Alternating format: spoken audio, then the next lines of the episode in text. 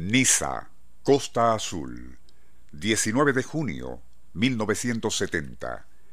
En su laboratorio del número 19, Avenida La Floresta, el fotógrafo Francis Bay se ocupa de revelar unos rollos cuando percibe a una presencia tras él.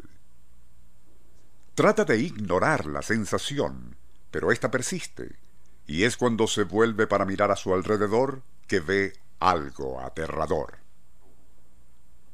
Enmarcada a la puerta de acceso a la habitación contigua, flota una esfera difusa y luminiscente que lentamente comienza a desplazarse hacia él. Atónito, el fotógrafo permanece inmóvil contemplando a esa extraña esfera iridiscente. Esta, y a medida que se desplaza como a unos 30 centímetros del piso, va dejando una estela fosforescente. Luego se detiene, oscilante, y parece expandirse a medida que su luminosidad aumenta. Temblando, ve y observa cómo el brillo se hace más intenso hasta que, y súbitamente, esa fantasmal bola de un fuego frío se contrae. Ocurre un fugaz estallido y el fenómeno desaparece. Sin salir de su asombro, y aún con la piel erizada, Bay se mueve cauteloso hacia la puerta y abriéndola, abandona el laboratorio para salir a la calle. Ya afuera, y a plena luz del día, entre el bullicio de los transeúntes, domina un impulso de detener a uno de ellos y contarles lo que recién ocurrió. Pero ¿quién podría creerle? Tras beber café y un brandy en el bar de la esquina, decide regresar a su laboratorio y una vez allí descorre las cortinas, abre ventanas y tras comprobar que todo está en orden se da cuenta de que hay un fuerte olor a ozono en el lugar. Luego, y al examinar líquidos para revelar, se da cuenta de que todos quedaron inservibles y negros como la tinta. Igual ocurrió con el papel para imprimir, e incluso los rollos de película quedaron inservibles. Era evidente que aquella inexplicable esfera lumínica había sido la causa. ¿Pero qué era?